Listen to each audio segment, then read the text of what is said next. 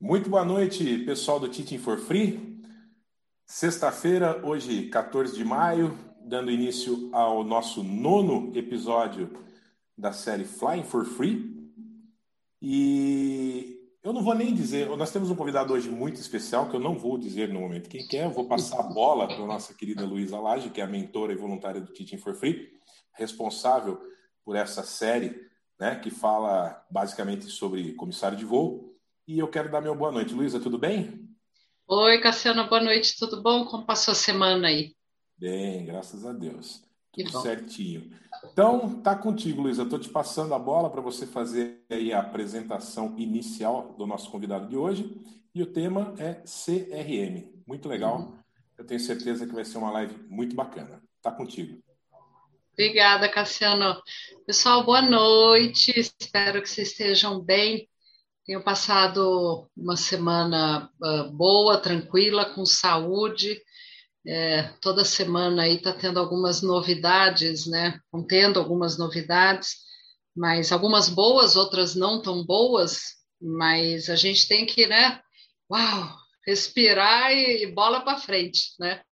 E segue o baile, como dizia um amigo meu. O tempo urge e a sapucaí é grande, né? Então a gente tem que ir bola para frente aí com um sorrisão, né? Sempre sorrindo e, e, vamos adiante, né? Mas a minha semana foi boa. Ouvindo eu falar dessa forma, até parece que teve algum, alguma intercorrência, mas a minha se semana foi boa. Procurei fazer bastante exercício, li bastante, conversei com várias pessoas.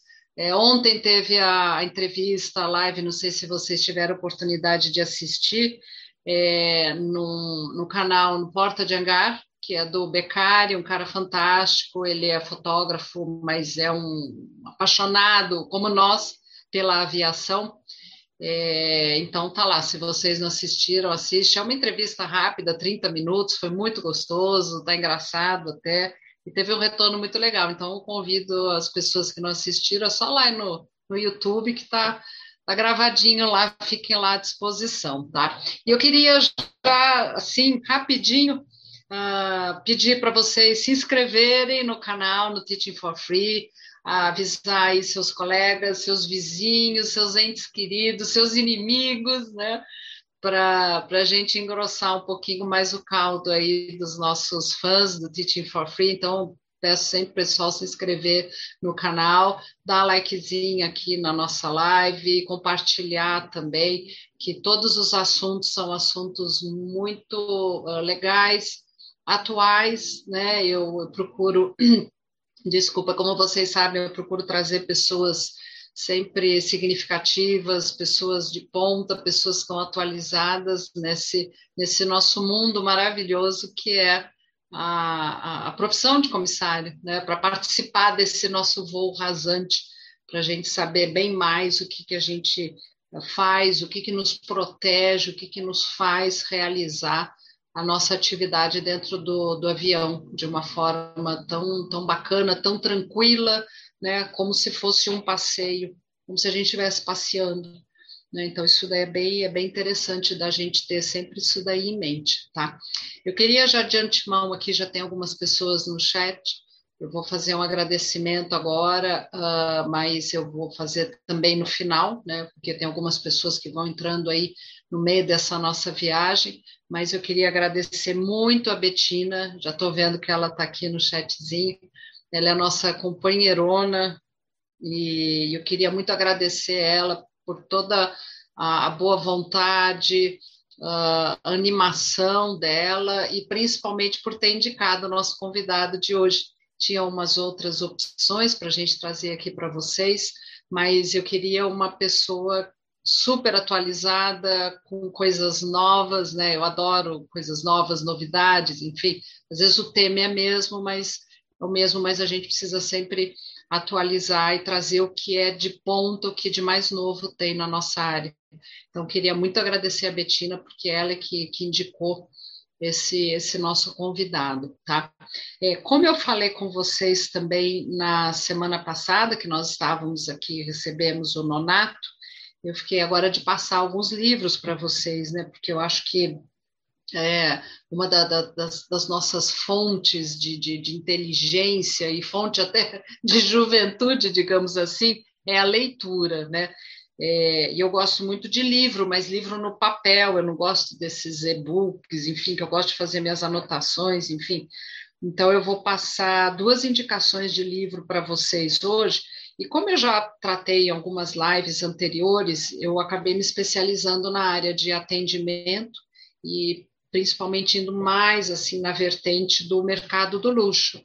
Uh, e temos aí um, uma quantidade enorme de livros sobre atendimento, inclusive sobre o atendimento na Disney, que é um, um exemplo uh, da parte de atendimento, mas eu vou trazer para vocês esse daqui, olha, que é muito legal, um livro muito gostoso de ler, é Atendimento Cinco Estrelas, encante seus clientes e conquiste grandes resultados. Assim, ele está cinco estrelas, mas isso não quer dizer que é um livro que é, é restrito só para o mercado do luxo, tá? Mas se você desenvolver bem as habilidades para você atender uh, um cliente cinco estrelas, vocês podem ter certeza absoluta que vocês vão estar preparados para todas as as vertentes e as adversidades da área de atendimento. E, e é um livro bem gostoso, o meu já está todo rabiscado, e, e, é uma, como se fosse uma bíblia para mim, né? Quando eu ministro algum treinamento, enfim, ou mesmo quando eu estou conversando com as pessoas, e no dia a dia também, né? Porque eu, eu observo muito o atendimento dos outros e sempre acabo observando o meu também para cada dia melhorar. Então, esse é um livro muito bom, tá? Indico para vocês. Atendimento cinco estrelas. E o outro, obviamente, é do nosso tema de hoje, né? Que é CRM. Então, este daqui eu vou falar mostrando para vocês. É um livro, o nome do livro é Pane, e ele vai explicar para a gente hoje por que está com esse nome. Uh, o nosso convidado hoje é o Fernando Colantuono. Uh, não reparem mais, olha aqui, ó, já está cheio de anotações. Eu li o livro essa semana justamente para poder interagir, passar para vocês, interagir com ele e, e passar para vocês uh, boas dicas, né? Então, realmente eu indico esse livro, muito gostoso de ler. E, e, o que me chamou mais atenção é que é um livro que a gente fala, ah, é um livro sobre CRM, só que a parte de CRM trabalha muito também com os nossos fatores humanos. Então, mesmo que a pessoa não seja da aviação, esse livro vai assim se encaixar para todas as situações que a gente tem no, no nosso dia a dia. Né? Então, eu recomendo para nós que somos da aviação ler e também, se você quiser, você pode comprar e presentear o livro para uma pessoa que não seja da nossa área, porque é aquele livro que ele se encaixa em todas as situações, principalmente na atualidade. Ele escreveu esse livro agora, ele saiu, está quentinho, acabou de sair do forno, uh, e, e é uma coisa muito interessante da gente poder desenvolver um pouquinho mais essa essa complexo, é, é, essa, essa, essa complexidade, né, que eu chamo que não é fácil, essa parte dos fatores humanos, né? E isso eu falo muito para mim, porque eu tenho muito a melhorar ainda nessa área. É, então, realmente, esse livro me serviu para vai me servir, obviamente, as dicas aqui que ele dá, as situações, enfim, a gente vai, vai dissecar esse livro hoje aí na live, né? Então é isso, pessoal. Já tem um pouquinho mais de gente aqui assistindo, já podemos decolar, tá? É, como eu falei para vocês, o tema hoje é o CRM, tá? Que serve para desenvolver as habilidades, uh, sempre com as nossas habilidades, sempre com, com objetivo de melhoria, né? E eu queria já dar as boas noites uh, da aba. Boa noite para o nosso querido convidado, uma pessoa que aceitou nosso convite assim de primeiro, fico muito satisfeita, muito, me sinto muito honrada também dele, dele participar hoje conosco, né? Então vamos trazer aí para o nosso voo Fernando Colantuono. Boa noite, Fernando, tudo bom?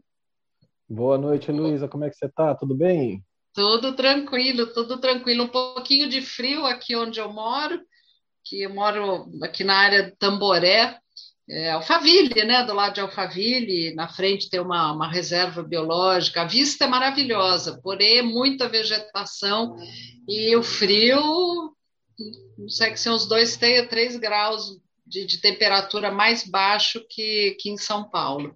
Então, friozinho é, eu tô passando aqui... um friozinho aqui também, viu? Tô passando é, um friozinho. É. Eu estava morando na Bahia, depois em Brasília, agora aqui em São José dos Campos. Não, então você foi né, abaixando de temperatura, não digo de qualidade de vida, tá? Mas, nossa, morar na Bahia deve ser uma maravilha, meu Deus do céu.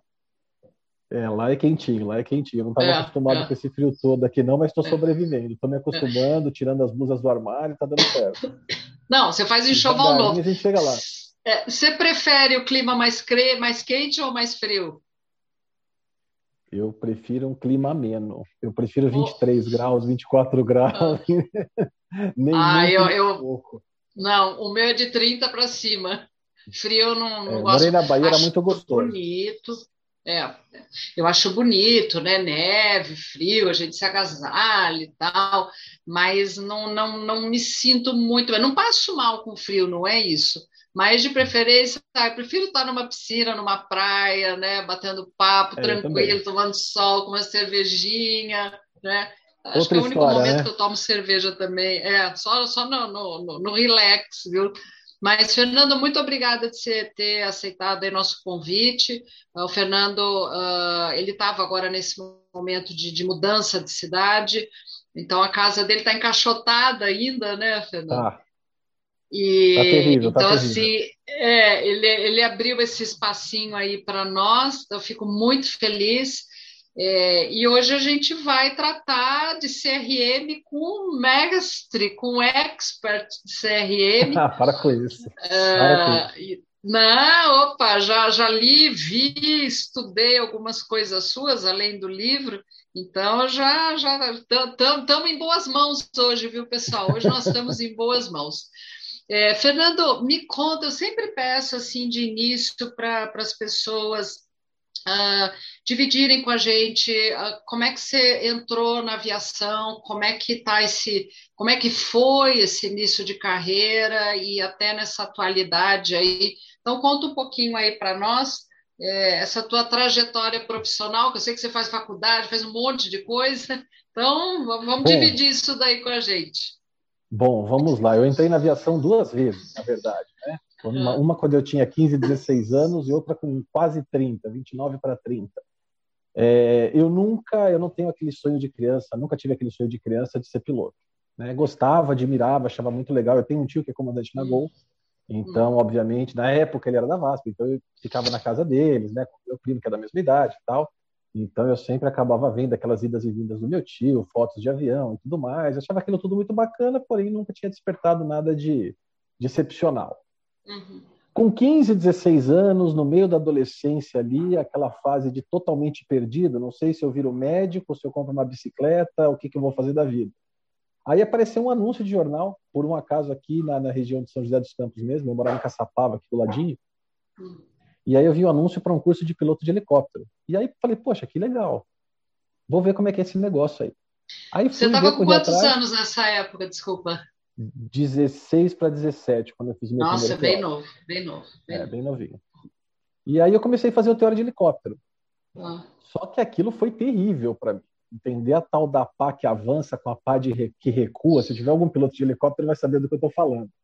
São asas rotativas, não são asas fixas, então o buraco é um pouco mais embaixo. E aquilo não entrava na minha cabeça de jeito nenhum.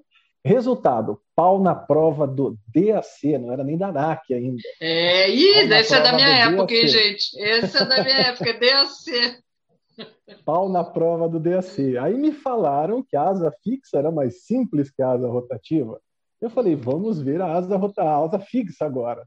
E fui para a asa fixa, e de fato era mais simplificado, né? Porque não tinha a pá que avança com a que recua, ângulo aqui, ângulo de lá. Eu falei, pô, vai simples esse negócio aqui, vamos tocar o barco nesse negócio aqui. É. E foi o que aconteceu. Passei na prova do DAC e aí eu tirei Ele meu. Frisa. É, é DAC, né? Bonito falar, né? É legal falar, né? Antigão. Não, antigão. os cabelos brancos, né? Isso. É que eu tô passando gel, tá vendo? Que senão ia dar problema de cabelo branco aqui, fiz a barba. E aí passei na prova, fiz o meu curso prático de PP lá em Taubaté. Uhum. Aí eu concluí o meu curso de piloto de PP e aí foi uma grande reviravolta na minha vida. Foi a época que eu quis salvar o mundo, né? Que antes eu estava perdido e agora eu queria salvar o mundo. Três, quatro anos depois já mudei de ideia. Falei, vou salvar o mundo agora. E aí eu fui fazer jornalismo. Abandonei a aviação com 18, 19 anos, fui fazer jornalismo, queria ser correspondente de guerra, essas maluquices todas. Sempre gostei desse ambiente, não me pergunte por quê, né? Não o ambiente de conflito, mas o ambiente de alívio, né? Que de relief, né? Que que o pessoal fala. Então eu uhum. sempre gostei dessa coisa de ajuda humanitária, tal.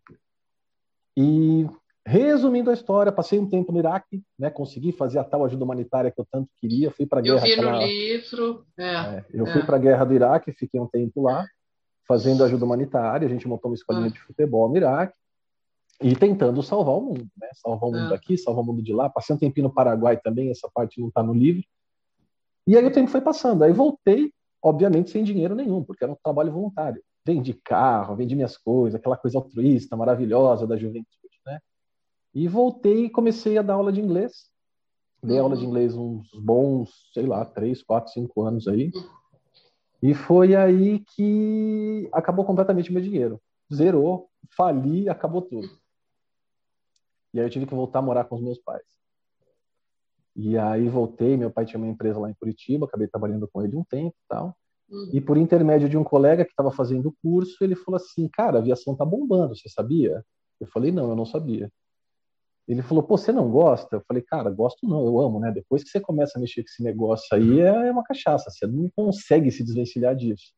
Uhum. E por um acaso ele também estava fazendo o curso de, de piloto.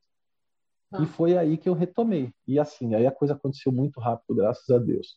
Eu já terminei o meu PC que eu não tinha terminado ainda, já fiz o curso de instrutor, comecei a dar instrução. Quatro, cinco meses de instrução, eu já arrumei um avião executivo, me apaixonei pela aviação executiva, fiquei, sei lá, sete, oito anos e foi aí que a minha carreira começou.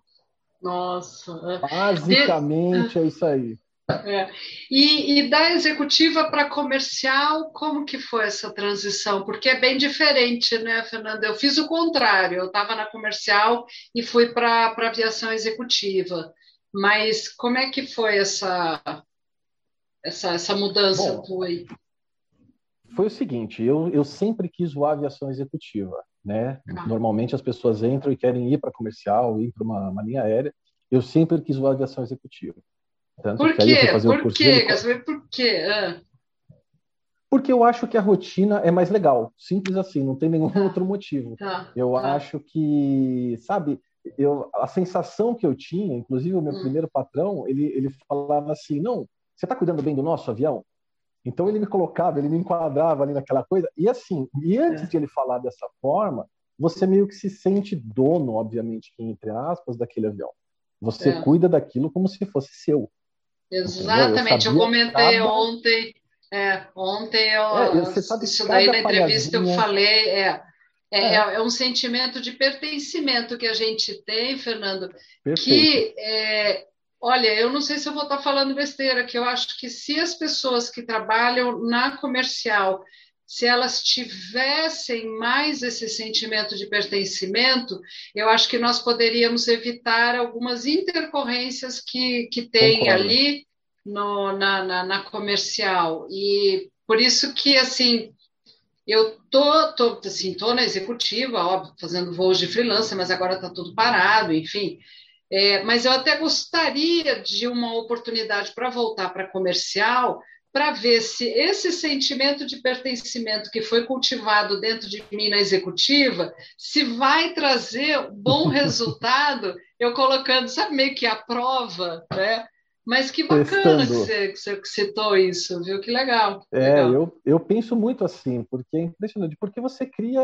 A gente ama avião, ama aviação, ama helicóptero, sim, ama essa coisa sim. toda e aí te dão de presente né, um jato para você tomar conta.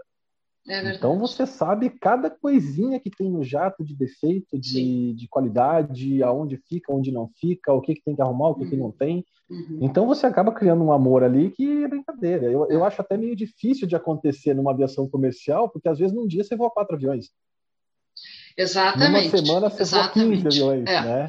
Então é difícil você. você... É. Primeiro que ter esse laço, né? Essa, é, é, é, Você não vai ter o cuidado, né? Porque não. o cuidado você tem na executiva, é um avião, então você vai cuidar daquele ali. Né? Agora, na aviação comercial, é pancadaria, produção. Vamos, vamos, vamos, vamos, vamos, vamos, fecha a porta. E a carga porta, de desce. trabalho, a carga de trabalho para vocês, pilotos da, da aviação executiva, é muito grande, é muito grande. Eu acompanhava e Olha, não, não é fácil, não é fácil. Mas aí ela você é maior, foi. Porque ela vira administrativa também, né? Ah, não, não é com só, certeza. Não é só cuidar não. do avião, é um não, administrativo todo. É o que eu digo, o piloto executivo ele faz tudo, desde voar até preparar uma comissaria, né? A gente não servia, obviamente que a gente tinha que ficar lá na frente, porém você tem que deixar tudo preparado. Então você ah. acaba aprendendo os gostos que as pessoas, uhum. que as pessoas gostam, da Sim. forma que elas gostam. Então você acaba aprendendo e você acaba dominando uma série de coisas ali que, ali, que na aviação comercial, minha opinião, é impossível de acontecer, não tem como. Não, não tem, não tem. Aí você foi para comercial, você foi para qual empresa? Não sei se você quiser falar, tudo bem. Você não, não por mim tá. tudo bem. Eu fui para Latam. Então, tá aí bom. eu fui, eu estava trabalhando em São Paulo, fui para Salvador. Me fizeram uma proposta muito boa em Salvador. Fui para Salvador. Dois anos depois fui mandado embora é, de Salvador, lá do emprego que eu tinha em Salvador. E aí eu fiquei naquele chove não molha. A primeira atitude que eu tive foi: eu preciso arrumar outro avião executivo para voar. O meu mundo era aquele ali. Né? Eu não conhecia outra coisa. Conhecia de ouvir falar, de conversar com um, com outro, vários amigos que estavam na aviação comercial. Só que quanto mais eles falavam, menos eu gostava, né? Dos casos que eles me contavam. Então, assim, né? Você fica, tô, tô bem, tô feliz aqui na aviação executiva. E eu voava com um comandante em São Paulo que ele vivia me falando: você precisa ir para comercial. Você tem que ir para comercial.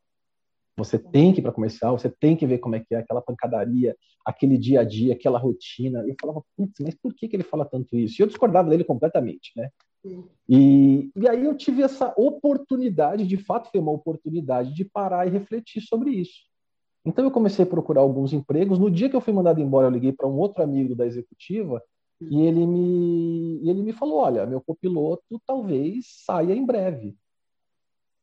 Só que eu já meio que prometi o emprego para um outro cara. Então ficou aquele: olha, eu vou eu vou entregar os dois currículos e vamos ver no que vai dar, o que, que o patrão topa, não topa. Então, assim, saí desempregado, já estava com 50% de chance ali de conseguir alguma coisa. Me empolguei com aquilo. Passaram-se, sei lá, 10 dias, 15 dias, e eu pensando naquela coisa de aviação executiva, até porque esse amigo, que me ofereceu 50% do emprego, ele, ele também, ele tinha sido comandante na TAM, ele falou para mim, ele falou, cara, por que, que você não vai para comercial? Eu falei, pô, o cara me ofereceu emprego e tá me mandando para comercial. A primeira coisa que você pensa é, putz, o cara tá, ele prefere o outro, né? Ele falou para mim ali no momento e tal. Aí eu fiquei com aquilo na cabeça, pensei, aí um dia a gente conversou de novo, ele falou a mesma coisa, ele falou, cara, falou a mesma coisa que o outro comandante falou, falava para mim. Cara, você vai aprender demais, treinamento é diferente, é outra rotina, é uma, uma nova, é uma nova cara da aviação que você não conhece. E aquilo ficou na minha cabeça, martelou, martelou, martelou, até que chegou no ponto eu falei assim, pô, eu, tô, eu tava com 36, 37 anos. Eu falei, olha, quer saber de uma coisa? Se eu não for agora, vai ficar cada vez mais difícil eu ir. Aí eu enchei na minha cabeça que eu ia para comercial para ver como é que era, né? Para ah, testar, ah. para ver, porque a gente não é. sabe, né? A gente fala, fala, fala, mas não conhece. E acabei indo, deu certo, acho que um ano depois, isso daí um ano e dois meses, se eu não me engano, deu certo. Acabei indo para para Latam e a partir daí é, é, história, é uma experiência. Ah, é, não, com certeza. É, é. E o Tem CRM, né? é, legal, mas bacana essa experiência que você teve. É, primeiro, a parte de você ter ficado, óbvio, na sua juventude, digamos assim, no Iraque, né, trabalhando né, nessa parte mais humana, né, uh, trabalho humanitário, depois aviação executiva e aviação comercial. Então, assim, até eu sei da onde que veio né, a plantinha do CRM, nada vem sem querer. Porque, assim, claro que a gente procura fazer na vida o que a gente gosta, né? Então, uma pessoa mexer com CRM, que já já ele vai explicar direitinho o que é, Uh, uma pessoa trabalhar com CRM e não gostar dessa parte humana, dessa parte humanitária, uh, desse cuidado até trazendo na aviação executiva, esse cuidado que a gente tem com as pessoas, com os outros e com as coisas das outras pessoas, né? Então está explicado por que, que você foi para esse para essa, essa parte faz aí um sentido, né? Faz, faz, faz, faz, com certeza. É. é. agora, na parte do. E, e, o CRM, né? Aí eu vou te pedir para fazer um bem bolado, explicar um pouquinho para as pessoas. Tem algumas pessoas aqui, os nossos ouvintes, né? Os nossos passageiros que fazem esse voo aqui conosco. É. Algumas pessoas já sabem o que é CRM, etc, etc, mas algumas pessoas não. Então a gente vai abrir agora essa, esse momento para realmente para você explicar o que é o CRM basicamente, assim bem, né? Principalmente para comissário, claro. Né? E aí depois você já engata já e falou, opa, eu estava voando, como é que o CRM entrou na minha vida, né? Então, se você puder explicar para nós, aí a gente vai ficar mais feliz ainda. Vamos lá, CRM. O CRM aconteceu, aconteceu não, né? Houve um, um evento na NASA em 1979 para discutirem, para entenderem, para as pessoas entenderem o porquê de tantos acidentes de avião. Então, haviam estudiosos que nas décadas de 60 e 70 estavam avaliando esse tipo de coisa. Por quê? O contexto era o seguinte: caía avião, investigadores chegavam lá, tentando entender o motivo daquelas quedas, e não se encontrava nenhum motivo técnico para aquilo. Mecânico do avião estava legal, combustível, tudo certo. Tá, tá. Pô, mas vamos fazer o quê? Simulador para essa turma aí. Tá com os bichos no simulador lá, vamos fazer os caras aprender esse negócio aí. Não funcionou está faltando alguma coisa. Material. Vamos botar os caras para estudar manual. Estuda manual, estuda manual, estuda manual. Continuava acontecendo. Então, tinha alguma coisinha, tinha um fio solto ali. Apareceu o tal do CVR, que é o Cockpit Voice Recorder, ou o nosso gravador de voz, cockpit. Tá. E aí o pessoal começou a entender, a entender não, começou a ouvir o que aquela turma estava falando então havia um elemento a mais na investigação. Né? Começou primeiro na Austrália e depois nos Estados Unidos. Eu pensava que fosse primeiro nos Estados Unidos, né? como a maioria das coisas na aviação, mas foi primeiro na Austrália. E aí começaram a ouvir essas gravações e começaram a perceber que o problema era outro, era comportamental. Né? A aviação, como a gente sabe, vem de um meio militar e tudo mais, então tem aquela hierarquia pesadíssima, super verticalizada, então, muitas das vezes, os caras eram militares ou vinham dessa escola mais militarizada e tinha aquela coisa super rígida, né? aquela coisa mais autoritária, eu mando, você obedece, faça isso, faça aquilo, e o outro vai e faz. Né? E então eles começaram a entender que alguns dos problemas eram esse, era o gerenciamento, era a liderança dos caras, as tomadas de decisões decorrentes desses problemas. Então, eles definiram nesse estudo que quatro elementos prejudicavam, né? Prejudicava não, eram fatores contribuintes importantes na hora de um acidente aéreo, que era o relacionamento interpessoal, que era a comunicação, a liderança e tomada de decisão. Eu acredito que uma, as coisas vêm acontecendo, né? Esses quatro vêm puxando até que chega na tomada de decisão. Às vezes, uma informaçãozinha que alguém dá para você te ajuda a tomar uma decisão acertada lá no final. É então, é você vê que esses quatro elementos aí eram fundamentais, não, né? Mas eram fatores contribuintes importantes na hora de um acidente. E foi aí deixa, que come... levantando a mãozinha, deixa eu fazer uma pergunta. Eu posso falar, são quatro pilares do CRM? Eu posso usar esse vocabulário ou, ou não? Eu já usei, eu já usei, ah. mas assim, empiricamente, tá? Eu nunca li nada científico falando ah. sobre isso, né? A gente ah. tem que tomar esse cuidado. Eu já usei, acho que até num post meu e tal, eu, eu uso sem, sem problema nenhum, não me sinto. Mas eu, eu acredito nisso. Eu acredito que são quatro pilares do CRM, porque são, aliás, são quatro pilares na nossa vida diária, né? Você falou do livro, o livro pois. eu procurei escrever para quem é piloto, é comissário, é despachante, é de uhum. rampa, é, é o pessoal que fica no check-in, para essas pessoas entenderem e também é o que eu falei para falei para você, acho outro dia. Eu até falei para você, eu falei assim, eu queria que o meu pai e minha mãe lessem o livro, meus irmãos lessem o livro, minha esposa lesse o livro e que eles pudessem entender. para mim não faria sentido escrever um livro né, do, do, do, que eu faço e eles não pudessem entender. Então eu procurei fazer isso aí, graças a Deus todos entenderam, né? Então eu procurei levar isso para a vida no dia a dia também, porque eu vejo que esses quatro pilares norteiam a nossa vida como um todo. E inclusive, obviamente, dentro do cockpit, porque da mesma forma que a gente pede um pãozinho na padaria, a gente voa um avião, a gente serve um passageiro, a gente faz um procedimento de emergência lá sendo comissário e por aí vai. E a gente interage com os colegas também, né, Fernando? Sem dúvida, é. fundamental. É. Fundamental. Eu costumo dizer o seguinte: o voo, né, começa lá no briefing quando a gente se apresenta. Para quem não é piloto e estiver assistindo a gente, para quem não é comissário, uhum. ou que está chegando lá, que ainda não participou, né, de uma, de uma linha aérea, né, a gente chega, se reúne numa sala que chama DO. Aí no DO se reúne, a gente se apresenta e tudo mais, e aí a gente parte para um briefing. E ali naquele briefing a gente vai discutir coisas relativas ao voo, né? Principalmente ali no primeiro dia, na primeira hora, tempo, vai estar tá assim, vai estar tá assado, se, é, quem é o chefe, as recomendações do chefe para a equipe de, de cabine, o comandante falando alguma coisa, tal. E ali, ali começa esse relacionamento interpessoal, aquela primeira impressão, né? Começa no bom dia que você dá para um comandante, no bom dia que você dá para uma chefe de cabine, para um auxiliar, para o copiloto. Tudo começa ali. Né? Eu costumo falar para as pessoas, não exagerem nesse momento. Às vezes, na ânsia de ser simpático, de ser agradável, com boa vontade, você acaba sendo extravagante demais e o pessoal já fica com o pé atrás com você. Nossa, esse cara é extravagante demais. Nossa, esse cara é isso, esse cara é isso. Então, assim, seja sorrisinho no rosto. Bom dia, boa tarde, boa noite, tudo bem? Me apresentando aqui para o voo, sou o copiloto, sou o comandante, sou o comissário tal. Eu sempre falo para as pessoas que a partir dali vai, vai definir, obviamente outras coisas vão acontecer, mas pode ser que se defina ali o que vai acontecer nos seus próximos cinco, seis dias. Se vai ser um voo legal, se vai ser um voo ruim.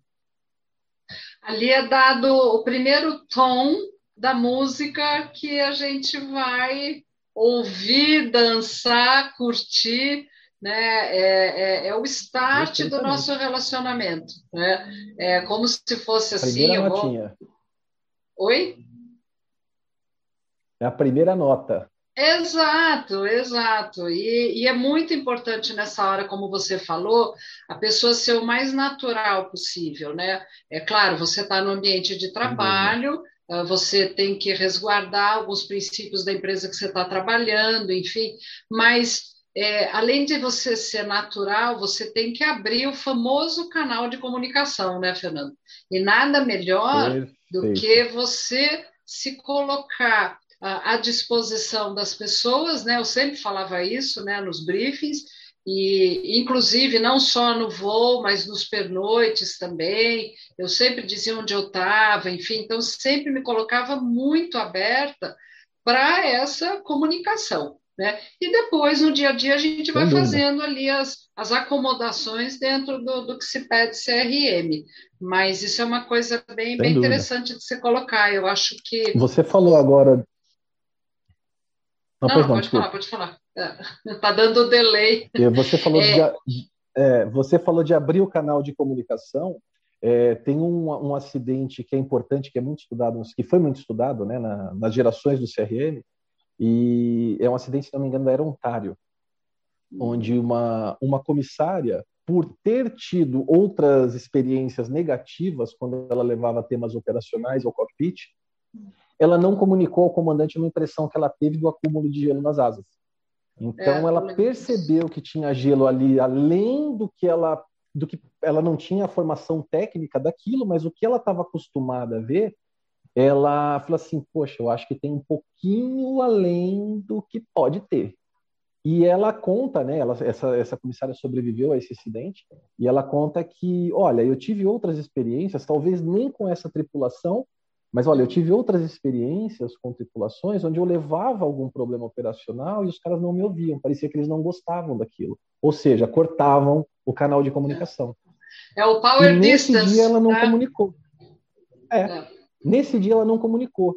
Tinha um piloto de extra a bordo, ele também percebeu e ele falou assim: "Eu não vou interferir na operação dos colegas".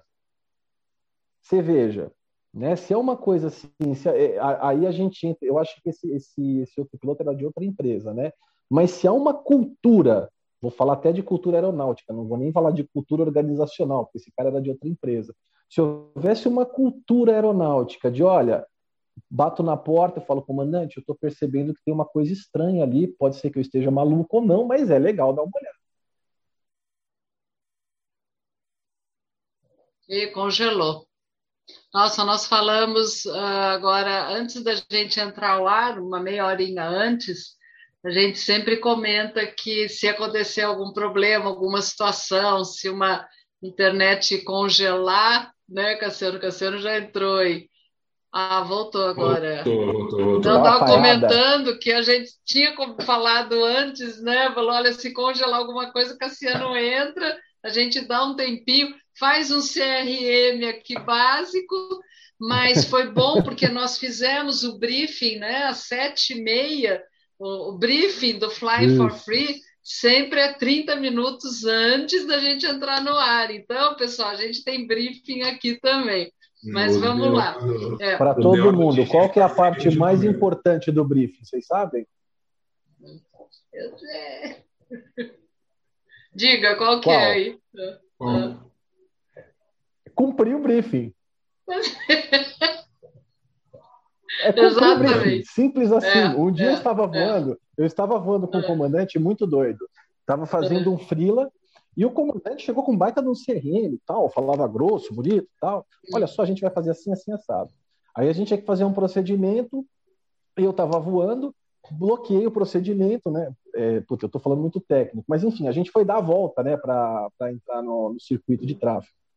E ao invés da gente virar para a esquerda, né, que era o briefing, que era o que tinha sido bifado, o, eu estava voando. O cara simplesmente tirou do piloto automático, virou para a direita e falou assim: não, não, vai por aqui que é mais curto o caminho.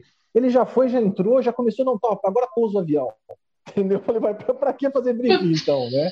Então a parte mais importante do briefing é cumprir o briefing. Cumprir o briefing. Eu falei, não, se faltar, se falhar alguma internet, o Cassiano já, já entra aí. Estou oh, saindo. Tá bom, vai lá pro cafezinho. Vai lá pro cafezinho. Hoje café, perfeito. Legal, Cassiano. Valeu, Cassiano. O Fer, me explica também é, como é que como é que foi essa, essa sua é, entrada, essa sua feliz entrada nessa parte de, de CRM para você é, ministrar a, a, instrução? Né? E, e, como é que é esse processo perante a ANAC? Porque eu sei que você precisa ser certificado pela ANAC para você ministrar a instrução, né? Que, aliás, você não fala instrutor de CRM, fala facilitador, né? Então vamos lá, também já estou te bombardeando de pergunta, viu? Estou aproveitando aqui. Vamos lá, se eu esquecer de alguma coisa no meio do caminho, você é. me puxa de volta. É, é assim. Lá. Primeiro seria é... uh, de você explicar como é que foi esse seu interesse, o que, que, da onde que veio essa sementinha do ah. CRM e você correu atrás para se, se especializar nessa área, né? Exatamente. Bom, começou, na verdade, eu sempre gostei dessa área humana, comportamental, sempre gostei de estudar, de ler. Nunca estudei a fundo, sempre gostava de ler, sempre corria atrás e tal. E acabei fazendo um curso de coach, né? Tem muita gente que não gosta de coach e tal, mas eu sempre gostei dessa coisa e tal. E fui lá fazer o curso. Fiz o curso de coach, gostei muito, mas não acabei nunca trabalhando com isso, nem tentando. Uma, foi uma coisa muito legal para o meu aprendizado, para o meu crescimento. E acabei nunca é, indo para frente com isso daí. Beleza. Passaram-se dois, três anos, entrei no Latam e tive a minha primeira aula de CRM, porque até então o CRM para mim era ser gente boa. Eu falo isso para todo mundo, CRM não é ser gente boa. Depois a gente volta nisso daí. Seu bacaninha, né? O colega também. legal, bacaninha, Seu legalzão, é bacaninha. Né? É, exatamente. Pô, o cara tem um CRM fantástico. Por quê? Porque o cara é legal. Às vezes ele é um baita de um cara sem padrão nenhum, coloca todo mundo em risco, né? Mas é legal, então ele tem CRM. Enfim. E aí e eu acreditava que o CRM era isso. Afinal, eu já estava voando sei lá, quase 10 anos. E para mim o CRM era isso. Né? Dentro da aviação executiva, eu nunca tive uma aula de CRM. A gente ouvia falar do CRM. Dentro da instrução básica, tanto PC, é, PP, PC, INVA, quando eu dava instrução, CRM era só isso. Ser legal, ser gente boa, você já tem um baita de um CRM estrelinha para você. E aí, quando eu tive a minha primeira aula de CRM com o comandante Bezerra na Latam, as coisas aconteceram, deu um clique na minha cabeça. Falei, putz, grila, CRM é isso aí? Eu falei, putz, esse negócio é muito melhor do que eu imaginava, é muito mais interessante, muito mais rico, muito mais legal do que eu imaginava. O comandante Bezerra deu uma aula espetacular de CRM. E eu fiquei com aquilo na minha cabeça. Eu falei, poxa vida, pena que só comandante pode dar aula de CRM. Isso nas minhas primeiras semanas de Latam como copiloto, né? Eu, eu imaginava isso. E aí passou-se, foram dois dias de aula, né, perante a, o órgão regulador, a, perante a ANAC, são o inicial são dois dias, depois você faz a cada dois a cada dois uhum. anos o, o, corporate, né? Uhum. E aí eu tive esses dois dias e tal, fiquei embasbacado, fiquei apaixonado pela aula, fiquei apaixonado pelo assunto e tal. Só que só podia dar instrução ou facilitação quem era comandante na minha cabeça. Passou-se um ano, aparece no meu e-mail olha, convocação para um, como é que fala? Recrutamento interno é. para facilitadores de CRM. Aquilo me chateou de tal forma. Eu falei, poxa vida, está abrindo negócio, eu não posso porque eu sou copiloto. Aí passou tal, eu peguei, aí sim eu peguei o e-mail e li. A gente fica meio seletivo com e-mails, né? Porque são tanta, é tanto, é tanto e-mail que você tem que estudar você tem que ler que você passa a olhar muito rapidamente. Quando você vê que é uma coisa que não serve para você, você simplesmente manda embora, senão você não consegue dormir no pernoite. Aí eu falei assim, não, eu vou ler aquele negócio. Sabe, ficou martelando na minha cabeça. Aí eu voltei. Aí eu voltei, falei, voltei no e-mail, voltei, falei assim, aí tava lá, piloto, copiloto, comissário, quem quisesse se, se candidatar a esse recrutamento interno podia fazer. Eu, ah, eu falei na hora. Eu até falei para a Aline, que era a nossa coordenadora lá, né, a primeira contato que a gente teve, eu falei, Aline, se eu não fui o primeiro a mandar o e-mail me, me candidatando, eu devo ter sido o segundo ou terceiro. Ela deu risada, ela falou, pera um pouquinho, ela foi procurar, eu fui o sexto. Eu fui o sexto. E aí começou todo um processo interno. Aí tá. houve uma seleção, acho que foram três ou quatro fases, e graças a Deus eu fui passando, passando, passando. Até que chegou na entrevista com a Aline e com uma outra moça que eu não me lembro do RH, e, e graças a Deus esse, esse o CRM tem dado fruto, saiu o livro, está saindo live, está saindo bastante é. coisa, eu estou feliz da vida Nossa. com o CRM. Caramba, meu, caramba. Agora, me fala, até tinha te perguntado também, por que, que a gente fala facilitador e não instrutor? Isso é uma, uma pergunta assim que. Bom, vamos, Bom, vamos lá. O, o, o instrutor, vamos supor, é, como é que eu vou dizer isso daí? O, o, instrutor ele passa informação. Ele, simples, ele simplesmente chega na frente de uma sala de aula e ele passa o conteúdo.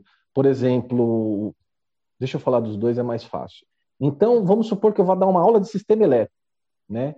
Ah. E o aluno não sabe aquilo.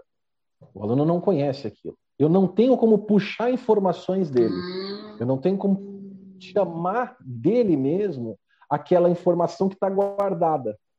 Tá. Porque você vai acrescentar a informação, né? Que você começa exatamente, do zero. É uma coisa que normalmente a pessoa não sabe. Isso, exatamente. Por exemplo, essa nossa primeira aula na Latam, né, de CRM com o comandante Bezerra, ela é uma instrução misturada com facilitação, porque muita coisa está ali com a gente, mas tem muita coisa nova que ele tem que trazer. Então ele tem que misturar as duas coisas. Às vezes eu ia dar uma fazer uma facilitação de CRM, dar uma aula né, de CRM, e às vezes a turma não colaborava com o pobre facilitador. Acabava virando uma instrução misturada com facilitação, porque o pessoal ficava ali meio acanhado, meio tímido. Quando era uma turma mais extrovertida, era uma maravilha, porque aí a coisa fluía, você conseguia fazer a sua facilitação de maneira correta. Ah, a facilitação, tá. eu busco em você a, a informação. Né? Quando a gente ah. é, o que, eu, é o que eu disse no começo, quando a gente fala de relacionamento interpessoal, comunicação, liderança, tomada de decisão, a gente sabe, a gente conhece. Talvez a gente não pratique as coisas da forma como elas devem ser praticadas. Talvez a gente não utilize o autoconhecimento como ele deve ser, ser utilizado. Talvez, então aí a gente vai enquadrando, passando um conceito, trazendo os conceitos que normalmente as pessoas já Mas, conhecem. É, porque no dia, é, no dia a dia a gente usa isso, né? Comunicação, liderança, é tomada de decisão e tal. Isso é no dia a dia. E, e é tão importante que eu até uh, a primeira, por exemplo, a gente agora, né, nós passamos já, né, né aqui na, o pressuposto nosso aqui do, do, do, do Flying for Free, uh, nós já passamos processo seletivo, né, Semana passada nós tivemos já uma, uma, uma live muito legal com o Nonato, e agora o CRM, por que, que o CRM está vindo logo como carro-chefe dessa segunda temporada? Porque quando a gente passa para uma empresa aérea, pessoal, seja, por exemplo, eu, né? Ah, tá, vou entrar agora na Azul, vamos supor, na, na Latam, na Gol, enfim é, eu vou ter que passar por um treinamento, isso se chama treinamento inicial, e uma das primeiras aulas que eu vou ter é exatamente CRM, né? De tão importante Perfeito. que é. E como o Fernando falou, não é só uma, você faz uma e depois você faz os recurrences, né? Você tem de tempos em tempos, Exato. você volta para o treinamento e também tem mais algumas práticas, algumas atualizações com relação a, ao CRM. Deixa eu só ter um recadinho aqui no chat, o pessoal está mandando abraço, a Betina tá, uau, né? A Betina que indicou, né? Deu, deu a dica. Betina é culpada Fernando, disso. Que eu não conhecia. É. O Fernando, comandante Fernando Pamplona, ele é um maravilhoso, nossa, é, é, ele é voluntário, mentor aqui também do Teaching Poxa, nós fizemos um, é, nós fizemos um Clubhouse esses dias. Olha, ele está aqui. Diga ao meu xará para mandar um abraço para o comandante Belo. Somos contemporâneos de Rio Sul e trabalhamos com CRM. Ele, Natan e eu na Gol. O Belo é o Bononi Belo? Eu não conheço, eu não conheço o comandante Belo, é, mas um abraço para ele. É, e porque... para o comandante Pamplona também. É, o Pamplona está aqui na, na, no chatzinho, daqui a pouco ele vai responder. Eu conheço um. Ah, tá, Bononi Belo. Oh, ele foi da que ele foi da Cruzeiro, inclusive. Ai, gente, eu falo essas coisas, você está falando de DAC, eu falei, meu Deus do céu.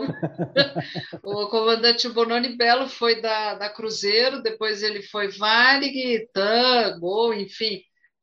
E, e, eu lembro que ele trabalhava nessa parte de CRM também. E o, e o Pamplona aqui está dizendo exato, ele mesmo. Então está pedindo aí para ele mandar um abraço aí para o comandante Deixa Belo. mandar um outro abraço também. Sim, claro. Posso? Opa!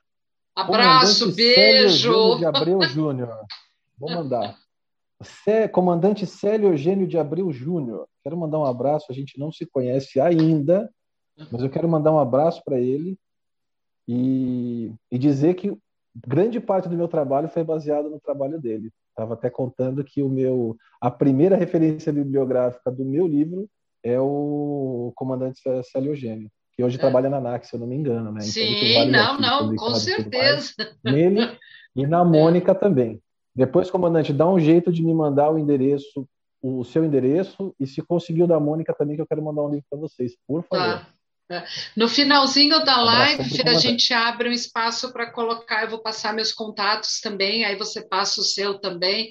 Mas se precisar, depois eu posso Perfeito. até intermediar, porque o comandante Célio Gênio, para mim, é um mestre. É, lá na ANAC tem um grupo muito bom, obviamente eu não conheço todos, né? Mas uh, as poucas pessoas que eu conheço são pessoas que sempre me trataram com muito carinho e respeito.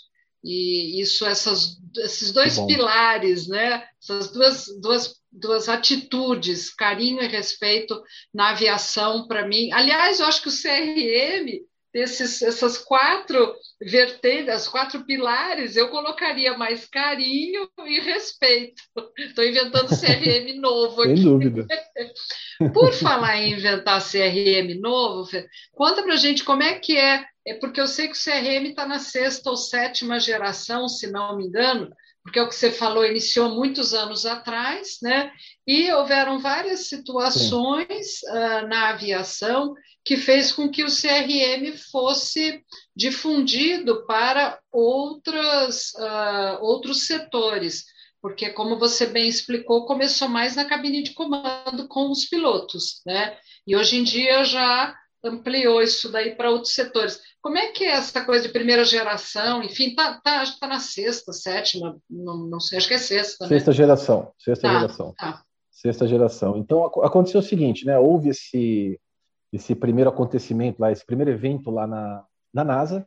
Muita gente não sabe, mas NASA vem de National Aviation Aerospace Agency. Então, NASA primeiro é aviação, depois é aeroespacial. Né? Então, a NASA também estuda aviação. Né? Tem muita gente que não sabe disso. Então, com esse evento na NASA em 1979, é, deu-se esse, esse contexto. Olha, está acontecendo isso aqui, a gente precisa melhorar. Né? Tem problema comportamental derrubando avião. Então, vamos fazer alguma coisa para melhorar. Em 1981, foi dado o primeiro curso de CRM pela uhum. United. Pela United. Ah. Se eu tiver errado, alguém é, me No seu livro, não. O seu livro está United. Seu livro está United. Ah, então beleza. Então eu estou tá. certo. Ah. então foi pela United de 1981. E a partir daí, mas ali nessa primeira geração, né, foi focado somente no cockpit, o pessoal só olhou para dentro da, da cabine de comando, não tinha se olhado para fora ainda, e foi dado uma, uma ênfase especial em testes psicotécnicos, é, gerenciamento né, é, trazido dos negócios. Então foi dado ênfase nisso. Né? Havia pessoas com atitudes erradas e com atitudes certas. Vamos tentar modificar isso.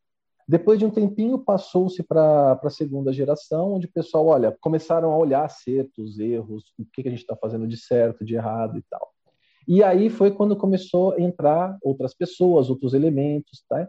Na terceira geração foi quando juntou todo mundo. Falou, ó, oh, peraí, a coisa aqui tem, né, teve esse evento com essa comissária, né, que eu comentei agora há pouco, do gelo.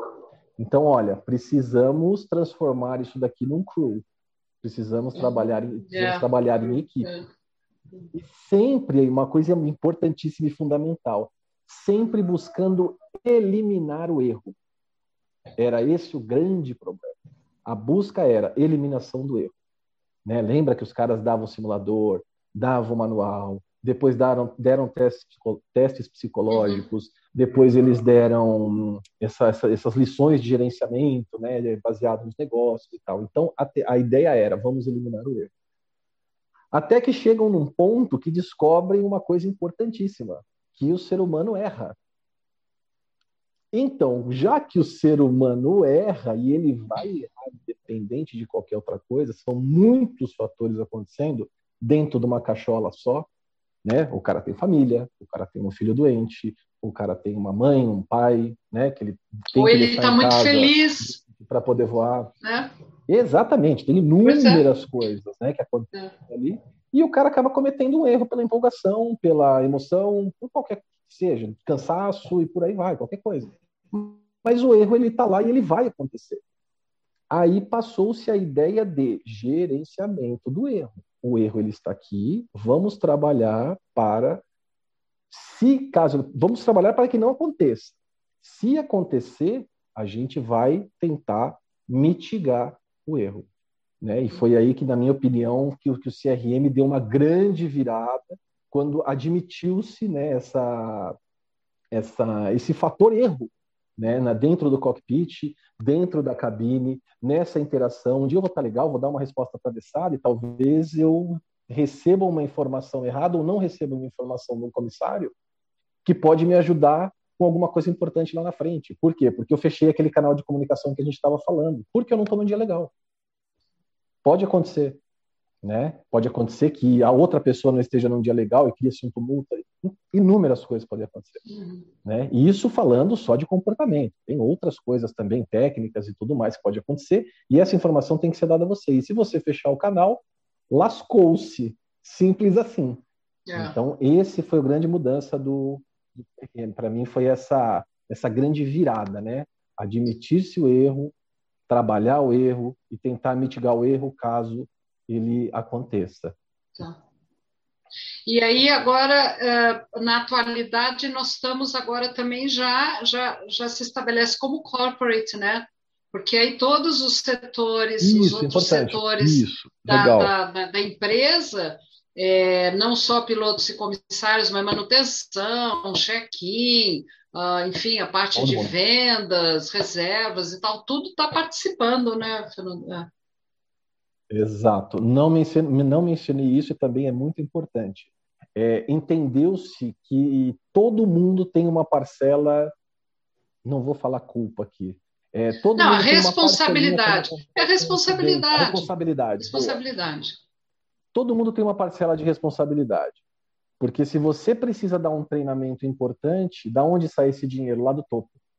Não é o piloto que paga o próprio treinamento, não é o comissário. Então, isso vem lá do topo. Às vezes, a gente chega é, sugerindo algum tipo de treinamento que julga importante. Às vezes, vem ideias novas do exterior, de pessoas que já estão estudando há mais tempo determinados temas. Quem vai implementar isso, a não ser que o órgão regulador obrigue normalmente as empresas a fazer isso, isso daí não vai sair do papel. Por quê? Porque isso demanda dinheiro, demanda grana. Então, a coisa começa lá em cima e, obviamente, né, chega lá no piloto. Então, eu, por exemplo, eu dava aula numa sala de aula de, de, de recruit, de corporate, a gente tinha a gente tinha o pessoal da limpeza, tinha o pessoal do check-in, tinha o comissário, tinha piloto. Todo, todo mundo estava ali dentro. E a diretoria e também. Eu fiz é, numa empresa que eu, que eu trabalhei, mas há muitos claro. anos atrás, ah, alguns gerentes, coordenadores, diretores, eles, eles participavam também. Muito legal. Isso faz uma diferença enorme. Perfeito. Principalmente, Tremenda. hashtag fica a dica para as empresas que estão começando agora. Porque quando você começa uma coisa, é que nem um voo, né, Fernando? Se o Fernando, se o Fernando, mas, perdão, se o voo começa enrolado, ele vai enrolado até o final. Então, para quem está iniciando uma vai. empresa, comece a colocar agora, aproveita que as pessoas ainda têm tempo, porque eu sei que depois que o trem entra no trilho, que a empresa começa a operar, a fazer voos, não sobra tempo para nada, né? Então, aproveite logo no começo da empresa, faz já um CRM, onde vai estar todo mundo, o presidente da empresa, os diretores, os grandes gestores. Isso é extremamente importante, porque é a base, é a base e, ao mesmo tempo, é a raiz que vai solidificar essa empresa. Hashtag fica a dica. E eu vou exemplificar isso daí que você disse agora, é, uma vez eu estava dando aula, eu dava aula em Brasília, então eu não, eu não dava aula para gestores, coordenadores e tal. Então ali era o cargo mais alto ali, vamos chamar assim, era o de comandante que vinha ter aula comigo. E um dia estava lá o comandante e um dos caras do CCOA, que é o cara que coordena a coisa toda, né, aqui de Brasil, lá de Brasília. E o que, que acontece? Às vezes a gente chega com um determinado tempo e nós estamos ali 20 minutos, está tudo pronto, todos os passageiros embarcados, carga tudo certo, porta fechada, tudo certo. Só que a gente não consegue pegar uma documentação, por exemplo. Não consegue pegar uma autorização de alguma coisa. Alguma coisa acontece ali que a gente não pode decolar. E o tempo vai passando e a gente não decola, e aquilo começa a gerar uma ansiedade. Pô, 20 minutos aqui, lá na frente vai fazer diferença. São 20 minutos a mais de pernoite no final das contas, e a gente sabe como isso é importante para a gente, né? Aí começou o rolo. Tá? Eu sei que um dia juntou lá o cara do CCOA, o responsável pelo CCOA, pelo CCOA em Brasília, e um comandante. E eles começaram a discutir o porquê disso daí. Pô, arranca rabo, né? Hum. Dentro da normalidade, não tentaram se socar nem nada, mas começou um bate-boca ali. E aí, pô, eu fui lá, acalmei a situação, conversei com você, calma, calma, calma, calma, calma, assim, como é que é o teu trabalho? Eu já sabia mais ou menos, né, o que estava acontecendo, porque eu já tinha tido outros perrengues desses. O cara do CCO começou a explicar para o comandante o que, que acontecia lá dentro. E o comandante conseguiu explicar o que acontecia dentro da cabine. No final das contas, acabaram os dois pedindo desculpa um para o outro, porque não tinham noção, não tinham ideia do que o outro fazia, do porquê essas coisas. Pô, tô vim, faz 20 minutos que eu tô pronto, por que, que eu não sou liberado? Por que, que faltou documentação XYZ? E depois dessa explicação, dessa conversa que eles tiveram dentro da aula de CRM, os caras se acertaram, poxa, então é por isso? Aí, aí, é. aí o cara do CCO voltou para o comandante. Comandante, quando acontece isso? Porque que aí começaram a trocar figurinha, e nisso já começou a falar o pessoal da limpeza também, dando os inputs dele, por que às vezes atrasava, não atrasava. A coisa ficou, pô, criou-se criou o clima muito legal de troca, aquela coisa da facilitação. Quanto menos o facilitador falar, muito melhor. Porque a ideia é que as pessoas troquem essas experiências, elas se entendam ali dentro. Eu acho que o grande problema da humanidade, vamos até extrapolar um pouco a aviação hoje, é a tal da comunicação, a tal do relacionamento interpessoal, né? Eu, é a falta de pô, entendimento, de né, Fernando? Eu sou monstro. É uma coisa terrível, né? Então, o fato de você gostar de A quer dizer que você gosta de B e você é um demônio. O fato de você gostar do outro, você não sei o que lá. Então, assim, a gente tem que se entender, pô. Né? A coisa mais simples do mundo. Eu, eu, acho, eu acho engraçado, às vezes o manual do piloto divergia em alguma informação do manual do comissário, que divergia do manual do cara de rampa, que divergia Mas tem que manual seguir, do cara de... seguir em paralelo. Não, né? não pode, não pode. Mas é, tinha uma é. coisinha outra que não batia, né? É. Dava um que procó danado e vambora.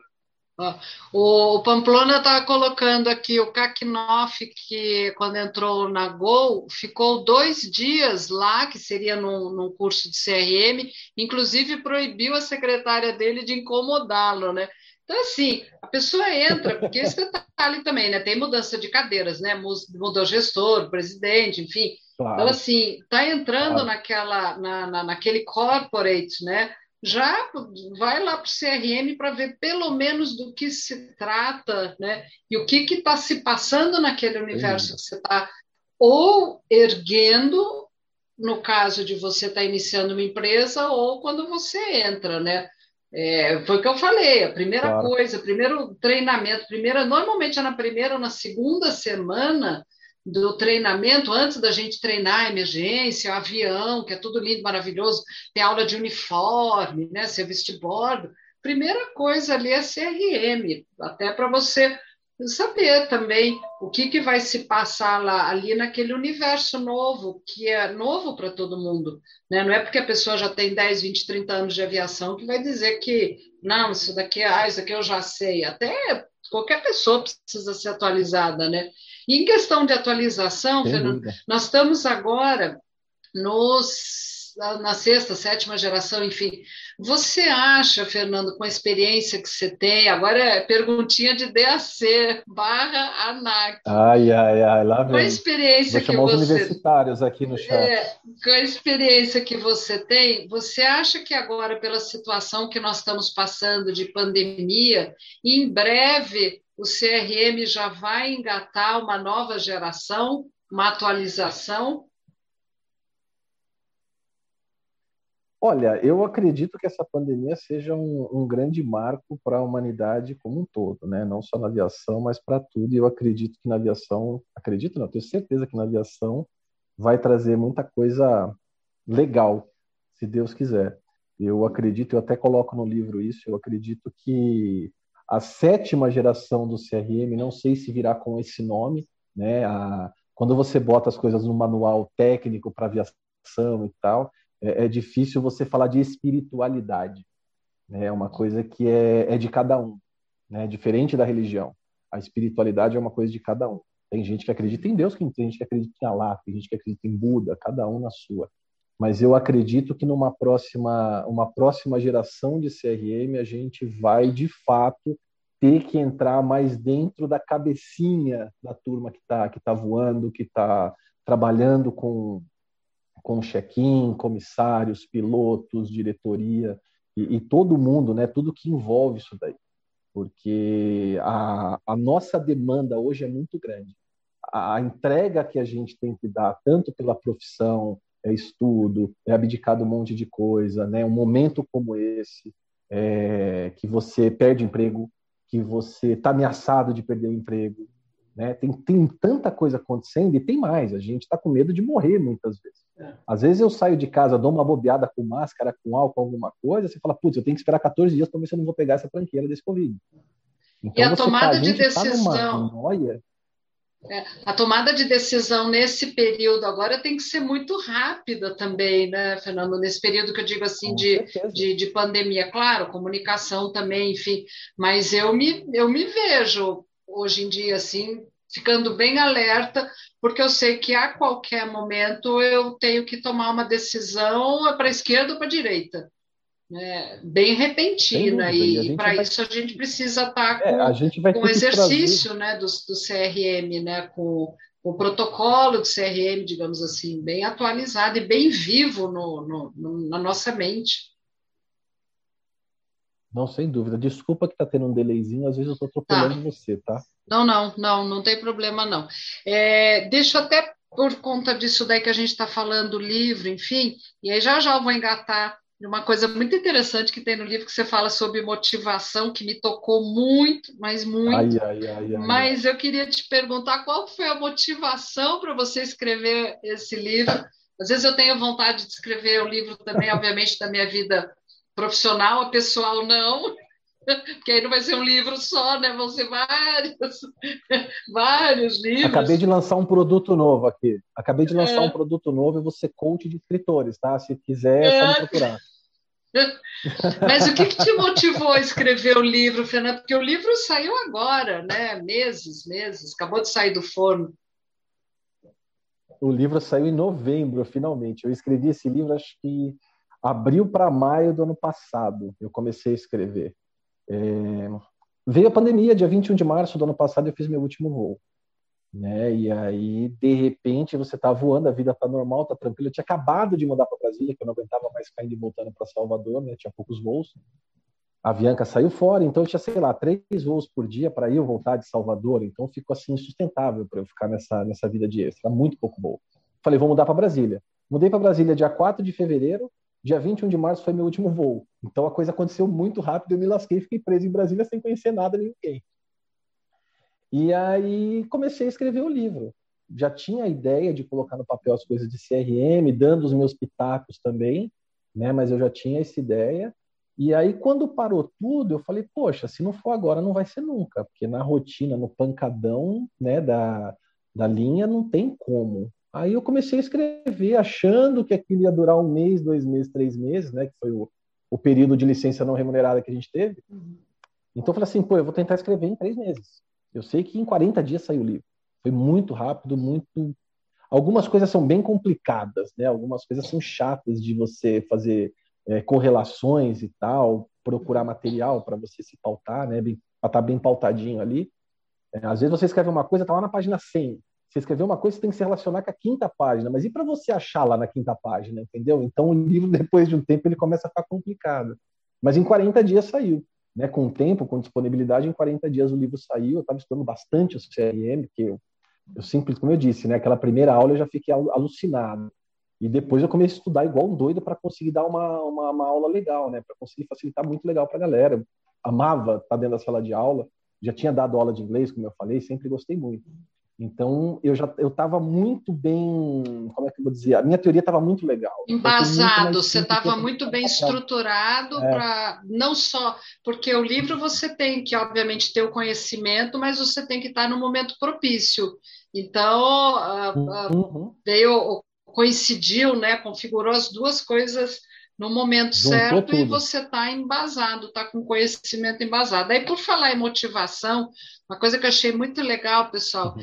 é que é, tem essa parte de motivação, né? Eu até fiz um esqueminha aqui. Então, assim, normalmente você tem a motivação, que aí vai te gerar a ação, e aí gera o resultado. Só que no livro ele põe justamente o contrário, e eu fiquei olhando, eu falei, mas espera aí, gente, não é que isso daqui é realmente é o que na prática vale? E para mim, hoje em dia, está valendo muito, Fernando, muito, muito, muito. E olha que eu não estou voando, né? Então ele põe assim que a Faz mais sentido, né? Vai, você tem que agir primeiro, você tem que fazer alguma coisa, né? Aí, se me permite, tem até, é, você falou do coaching, eu acho que é o instrutor lá do, do, do IBC, que ele fala a teoria do TBC, já ouviu falar? Eu vou até falar um palavrãozinho aqui, mas já depois das nove horas pode falar. Que ele diz assim: a teoria do TBC é tire a bunda da cadeira haja, faça alguma coisa. Então, primeiro você precisa agir, aí vem o resultado dessa ação, que aí vai te motivar para que você haja de novo. Então, isso fica meio que um ciclo, né? E você colocou isso no livro, é, eu, eu dou... achei muito legal. Eu dou o exemplo da academia, né? Que é muito fácil da gente fazer. A gente é uma metáfora muito simples de entender. A gente sempre fica naquela ideia, pô, amanhã eu vou acordar, vou na academia amanhã eu vou acordar e você nunca vai na academia. Porque você quer chegar e você vai acha que, sei lá, vai vir uma entidade, vai vir um, um ser celestial, vai te tirar da cama e vai te levar na academia e te ajudar a treinar. O seu personal vai vir tirar da, da cama e te ajudar a treinar. Né? Então depende de você, é o que você falou, é o TBC. Né? Então você primeiro você primeiro você vai e aí depois de um mês, dois meses você começa a ver o resultado. É esse resultado que vai te motivar a continuar indo na academia. É o contrário Exatamente, do negócio. É, é você está é. esperando uma coisa do além aí te motivar, esquece, você nunca vai. É. Até você cita até no livro que você coloca que realmente isso a gente sempre fala que uma maratona você não ganha da noite para o dia, né? Você tem que agir. Não, e, e, o momento agora é da gente agir em determinadas situações. Só que tem um detalhe: o antes de você agir, você precisa estar preparado, você precisa ter conteúdo, ter um, um colchão, você tem que ter embasamento, você tem que ter conteúdo, não, me perdoe, você tem que ter conhecimento. Por isso que todas as lives a gente sempre fala, e o tiozão que entrou aqui na live agora há pouquinho tempo também, aliás, tem bastante gente entrando aqui, é, o tiozão ele sempre fala, ele fala, a gente precisa estar preparado para quando a situação, o barco passar, a gente poder entrar nesse barco de uma forma confortável em termos de conteúdo, de conhecimento, de maturidade. Né? Então a gente sempre fala isso daí na, na, nas lives. Uma outra coisa legal Ninguém vai também fazer que eu pela gostaria... gente, né, Luísa? Sim, sim, com certeza. Uma outra coisa legal que eu gostaria que você falasse aí para o pessoal também, que é um termo que tem no livro do, das habilidades tech e no tech. Né? O que, que, que, é isso aí? Que, vamos, ah, vamos diluir isso daí. Legal. A tech, para ser bem sincera, eu não achei em lugar nenhum. Eu coloquei aí, mas eu não achei, tá? Então, não vou dizer que eu criei, mas eu coloquei aí sem, sem embasamento de absolutamente nada. Agora, as no-techs, sim, as, as no-techs já existem em literaturas e tal, em artigos e tudo mais. As no-techs nada mais são que as habilidades não técnicas. Né? Vamos falar daqueles, vamos voltar para aqueles quatro pilares. Tem outras coisas também, obviamente, mas vamos falar desses quatro só para facilitar a nossa vida. São as habilidades não técnicas, né? No mundo dos negócios eles usam soft skills, eles usam, eles usam outro termo não me lembro agora, mas enfim. Uhum. É, então são essas habilidades que a gente não tem, a gente não tem como, não é uma coisa pousar e decolar. Você vai fazer com a remetida, né? Uhum. Você pode até trazer um exemplo do comissário. O comissário quando chega lá para o primeiro dia de voo, ele teve todo o treinamento e tudo mais, né? Então ele teve toda a técnica para entrar no avião a primeira vez, para desempenhar o trabalho, vai ter um instrutor acompanhando. Aquilo é tudo muito técnico a aviação é muito padronizada, metódica, aquilo tudo. Eu falo para todo mundo: a aviação tudo tem um porquê. Não acho que você sentou naquela cadeirinha daquele jeito, aquele botãozinho, com aquele negocinho, porque alguém chegou um dia e falou assim: ah, eu vou colocar aqui porque ficou bonitinho. Não, não tem bonitinho. Aquilo ali é, é funcional, tem um motivo para estar tá ali. Então, tudo na aviação tem um método, tem um protocolo, tem um porquê de estar tá ali. Né? Agora vamos às habilidades não técnicas. São coisas que normalmente a gente não aprende por aí. É coisa que a gente traz de berço, vai depender muito de onde você veio, quem criou você, as experiências que você teve, né, que vão gerar um comportamento em você. E esse comportamento podem ou não, esses comportamentos podem ou não complicar a sua vida em um determinado momento. É muito importante trabalhar as habilidades não técnicas. Uhum. Porque não trabalhando as habilidades não técnicas, né, tem aquela, acho que eu até coloco, no, acho não, coloco no livro, que eh, tem aquela máxima né, do, de recursos humanos, de gestão de pessoas, que diz que as pessoas são contratadas pelo currículo, ou seja, pelas habilidades técnicas dela. Você não conhece a pessoa, você vê um currículo, você faz uma entrevista e aquela entrevista é uma foto. Isso é minha opinião, tá? É uma foto da pessoa. É o jeito que a pessoa se apresenta para você. Às vezes a pessoa é treinada para estar ali diante de você e às vezes até um recrutador muito bem treinado não consegue detectar alguma falha ali numa pessoa bem treinada. Né? Acho que você já trabalhou com recrutamento, né? Já, já. Então, assim, e falamos então, sobre é isso na, na, na, live com a, com a Rosana até. Então, quando você. Só que essa sua capa, esse seu treinamento, né, para passar numa entrevista, uma hora ou outra vai por terra, porque você vai ter que conviver com aquelas pessoas no dia a dia. Aí que vai aparecer, que vão aparecer as suas habilidades não técnicas. Não. E é disso que trata o CRM. É aí que o seu relacionamento interpessoal vai entrar em cena, a forma que você comunica, a forma que você lidera ou é liderado. Isso é importante, eu falo no livro também, né? A gente procura liderança, líder. Eu quero ser líder. Líder, líder, líder de qualquer coisa. Eu quero ser comandante, quero ser chefe de cabine, quero ser chefe de setor, tal, tal, tal. Mas e você como liderado? A gente não tem um curso de como ser liderado. Né? Ninguém te ensina a ser um liderado. Só é que para você ser um grande líder um dia, você vai ter que aprender com alguém. Alguém, e eu, eu acredito piamente nisso. Se você é um péssimo liderado, você vai ser um péssimo líder. E eu acredito que não tem como. Se você não ajuda, se você não traz informação, se você não é uma pessoa que traz, traz relevância para aquela equipe como liderado, você não vai ter relevância como líder. Como comandante, como chefe, como líder de setor, o que quer que seja. Então, eu acho que essas no-tags, elas precisam ser desenvolvidas, né? A gente tem que... Eu falo do livro de autoconhecimento, que está dentro do relacionamento é, interpessoal, e aí eu falo do intrapessoal também, eu trago o intrapessoal que é importante. O autoconhecimento, muita gente quer aquela coisa de guru, tal, tal, tal. Não, não é uma coisa de guru. É você se autoavaliar, fazer uma autoanálise de você mesmo. Vai deitar, pô, dá uma refletida no que você fez durante o dia. Como é que você tratou pessoa A, pessoa B? Esses dias mesmo, se eu fosse, se minhas Notex fossem avaliadas com a moça da Claro, que eu estava falando esses dias, para desligar meu telefone, as minhas Notex foram todas por espaço. Porque, pelo amor de Deus, aquela moça começou a me enrolar, eu comecei a ficar nervoso. Então, assim, você tem, né? Eu acho que as Notex estão liberadas quando você vai trabalhar com operadora de telefone, de internet, elas estão liberadas. Porque os é. caras são insuportáveis, tem hora, né? E, mas é, e tem que ser trabalhado. E é uma coisa que não é de guru, não é de coach, não é nada disso. É você se avaliar. É você perguntar para você mesmo. Pô, é, é, você se botar de cara no espelho. Putz, grilo, eu falei aquilo, eu não devia ter agido daquela maneira. Por que, que eu fiz isso? Por que, que eu fiz aquilo? Isso é bom para você. Uma vez um cara chegou para mim, na, no, assim, senta. Eu falei para Luiz outro dia, né? Quando você vai dar aula de CRM, a primeira coisa que te falam é bom dia. E a segunda é, vai acabar mais cedo a aula hoje, né? São as duas coisas que falam para você, as duas primeiras coisas que te falam. A terceira coisa que me falaram nesse dia, o cara chegou para mim e falou assim: Eu não acredito em nada disso aí que você vai falar, é tudo muito bonito, tal, tal, tal, mas a hora do vamos ver, a empresa não faz isso, a empresa não entrega aquilo, a gente não tem. Não tem... Eu deixei o cara extravasar ali.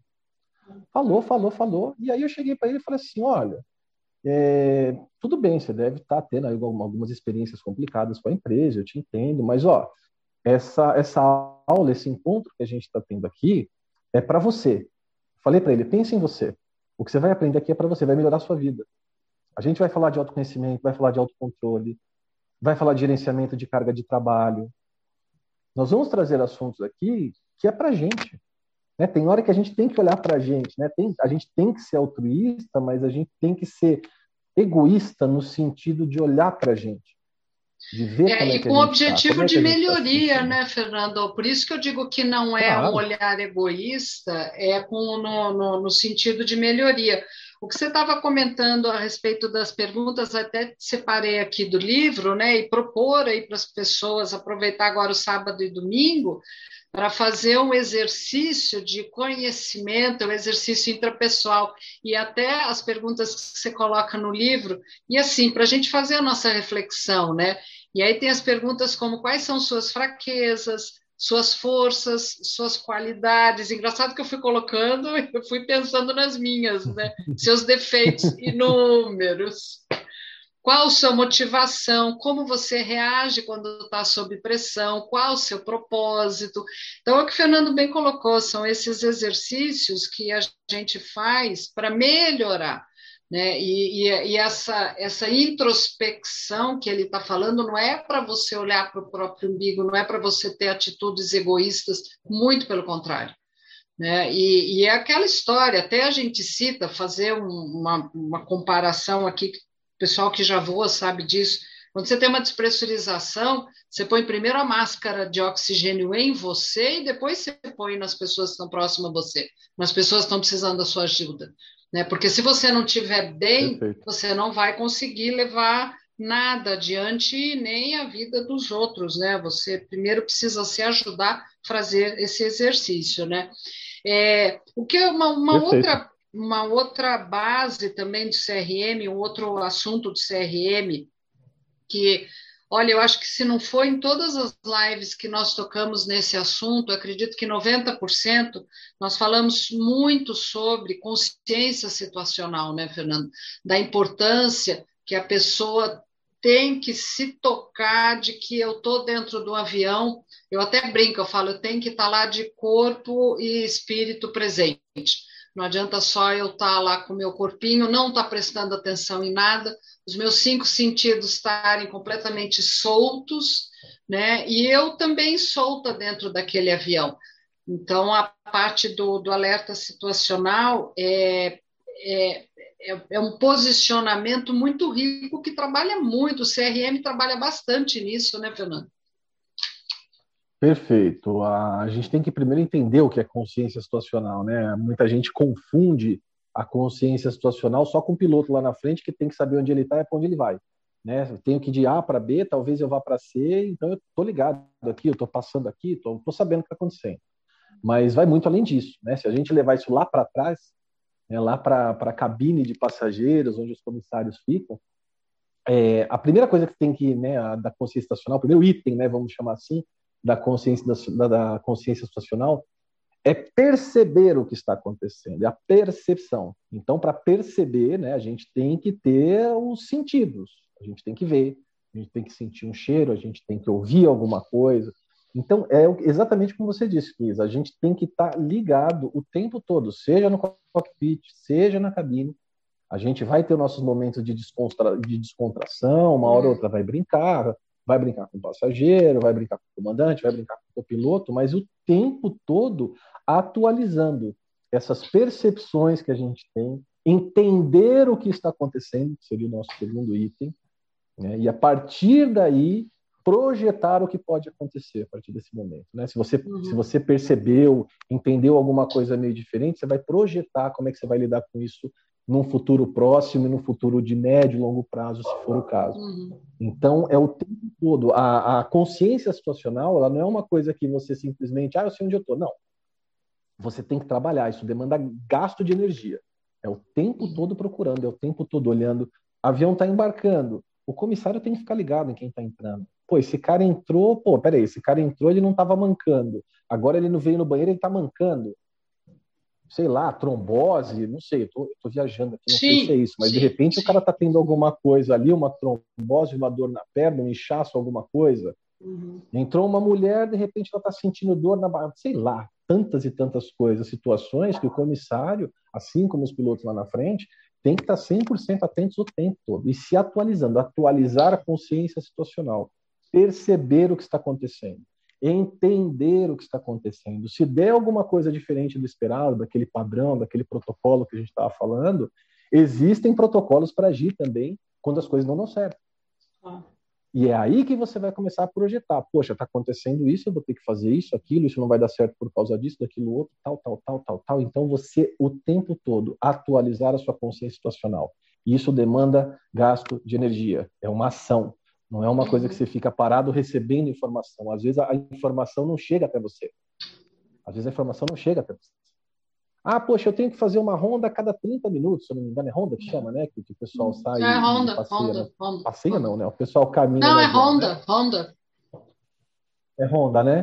Então, às vezes, ah, não, tá tranquilo, todo mundo dormindo quietinho, ah, dá para esperar 5, 10 minutinhos aqui. Meu, atualiza a tua consciência situacional. Se tá escrito, tem um motivo. Ninguém tirou esses 30 minutos do acaso. Uhum. Ninguém tirou do nada isso daí. É, eu não sei dizer o porquê desses 30 minutos, sinceramente falando, mas uhum. alguém estudou, alguém fez uma pesquisa, tem ciência atrás disso. Tem ciência atrás disso. A aviação não tem nada jogado ao léu. Ah, vamos tentar para ver se dá certo. Talvez um dia, lá nos primórdios, talvez tenha sido assim. Hoje não tem. É. Então, atualiza corre atrás. E tem, tem a proatividade também, né, Fernando, que acho que trabalha alguma coisa no, no CRM, trabalha um pouquinho nessa parte de, de proatividade. É, você está citando né, com questão da Honda. Ah, você não precisa ficar marcando 30 minutos. Poxa vida, dá uma voltinha, né, dá uma olhadinha ali naquele meio voltinha que eu digo, dá uma passeada ali no avião, se tem um corredor, se tem dois corredores, né? Porque a gente está ali para isso mesmo, né? É, Fernando, falar em passeadinha, já estou vendo que nós estamos com uma hora e vinte já de voo.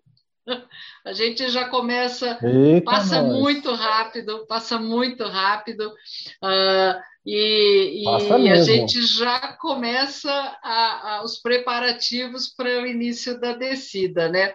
Então, eu gostaria de pedir para que, se pudesse, a gente. O CRM é uma conversa tão gostosa, a gente ia varar a noite aqui. Mas uh, eu prefiro que vocês comprem o livro, leiam o livro, né? E, e aí, se necessário, depois troco uma ideia com o Fernando. Enfim, é que eu falei, é um livro não só específico de CRM, mas é um livro de vida mesmo, né? E, e eu li com esse com, com, com esse princípio, né? É, agora a gente não está voando, enfim, mas eu falo, poxa vida, deixa eu tirar alguma coisa de útil para minha vida em cima disso daqui, realmente valeu bastante, tá? Entendi. E aí, Fernanda, eu queria só que você passasse agora, em cima da sua experiência de vida, em cima do CRM, algumas considerações uh, já nesses preparativos agora para o nosso pouso, né? Iniciando a nossa descida, uma viagem extremamente agradável, por sinal, é, que você passasse as considerações com, com um olhar de CRM para esse momento catastrófico que a gente está vivendo. Perdemos uh, ontem é, um colega muito, muito bacana, um piloto que trabalhou conosco na, na Varig, na Azul também, agora, se não me falha a memória, ele estava voando fora do Brasil, é, mas assim, eu acho que a cada 10, 15 dias a gente está passando por essa lástima é, de, tá de, ter que, que, nos separar de pessoas é, queridas, de pessoas que uh, uh, fizeram parte da nossa história né, e foram bons exemplos para a gente. Então, o que, que, que, você diz aí dessa, dessa seara toda aí que a gente está vivendo com olhos de CRM, né? Dá, dá umas dicas aí para nós. Bom, eu acho que a gente consegue pegar um pouquinho de tudo que a gente conversou e aplicar, né? É o que eu digo, o CRM é facilmente aplicado em qualquer área da, da, da, nossa vida, né? Seja no trânsito, seja no dia a dia, seja no relacionamento em casa com marido, esposa, filhos e tudo mais. Eu acho que de tudo que a gente conversou hoje, em primeiro lugar, lamentar né, a morte do, do colega, lamentar todas essas, sei lá, 430 e tantas mil mortes, é uma coisa horrorosa que está acontecendo, é uma coisa é surreal. Isso nós estamos falando de Brasil, né? A gente está vendo a Índia que está começando um surto alucinante lá, que é um país com mais de um bilhão de pessoas. Eu tenho até medo de pensar o que pode acontecer e como isso pode se espalhar no planeta, mas enfim. Então, é, é pegar essas ferramentas do CRM, tudo que a gente conversou, né, se manter a, a, atualizando a nossa consciência situacional o tempo todo. A pandemia não acabou. Se você tomou a primeira dose, se, se já tomou a segunda, lembre-se, quem tomou a segunda dose né, está protegido né, de, de morrer, né, mas não está protegido de pegar o vírus. Quem tomou as duas doses, já está imunizado, pode ainda transmitir o vírus. Né? Então, a gente agora está entrando numa nova fase com informações diferentes. Né? Usar máscara, essas coisas básicas, né? continuar fazendo, atualizando a nossa consciência situacional. Não é porque está diminuindo o número de mortes que a pandemia acabou. Está longe de acabar. Nós estamos com 18, 20% de pessoas vacinadas. É, então Tem uma comunicação gente... muito muito afiada, né, Fernando? A comunicação é base de claro, tudo, mas assim, dúvida. saber ouvir e, e, saber de que fonte você está ouvindo, né? É, ontem eu estava no Instagram e eu vi o anúncio de uma, uma pessoa oferecendo um curso, enfim, não vou entrar em detalhes, até por questões éticas. Sem exagero, gente, eu fiquei de cabelo em pé, porque eu falei, gente, como é que uma pessoa de, de, com, esse, né, com essa pegada, como é que ela pode se titular que ela vai ensinar alguma coisa para alguém? E não, não digo nem só de, de ensinar, mas eu digo assim, o que, que ela vai passar, que conhecimento que vai passar. Né? Então, a gente tem que estar muito atento a nível de comunicação, é, tá com os ouvidos, tá com um bom filtro nos ouvidos, para a gente saber, ok, vamos aprender, vamos ver, mas observe bem a fonte dessa comunicação. Eu acho que isso é muito importante, né? Sabe uma coisa, Luísa? Eu acho muito. É, é, um, é um fenômeno né, que, vem, que vem acontecendo e vem sido estudado. Hoje em dia, as pessoas dão muito valor porque influenciadores digam. Não que não existam influenciadores que tenham informação e tenham bagagem e tenham conhecimento para passar. Mas tem muita gente que não tem absolutamente nada, surgiram ali porque tem muitos seguidores, ou é um artista, ou é alguma coisa que fez ali, que né, deu uma visibilidade para essa pessoa, e essa pessoa sai falando e muitas pessoas seguem, vão atrás e acreditam naquilo que falam. né? Enquanto, sei lá, milhões, milhares de, de, de cientistas estão ali debruçados fazendo ciência, né? Estudando, né? Aquilo ali, tem uma metodologia por trás daquilo que não é brincadeira. Né? Eu estou fazendo um artigo agora que estou alucinando, te contei, né? Até ficou meio enrolado por causa da mudança com o artigo, tudo. Então, assim, fazer ciência não é brincadeira. Né? Você se embasar para dizer alguma coisa, isso funciona, isso não funciona, isso é assim, isso é assado, não é qualquer um que faz, não é ao léu, existe método, existe um sistema para fazer aquilo ali. Então, e essas pessoas, infelizmente, não aparecem, não são heróis. Né? Não são essas pessoas com milhares e milhões de seguidores, infelizmente. Uhum. Então, Exatamente. essa fonte que você falou de comunicação, hoje, nesse momento, nesse momento é fundamental. Ah, legal. Por falar em, em, em fonte, é, eu gostaria que você passasse aí seus contatos e já adianto já meus agradecimentos pelo seu tempo.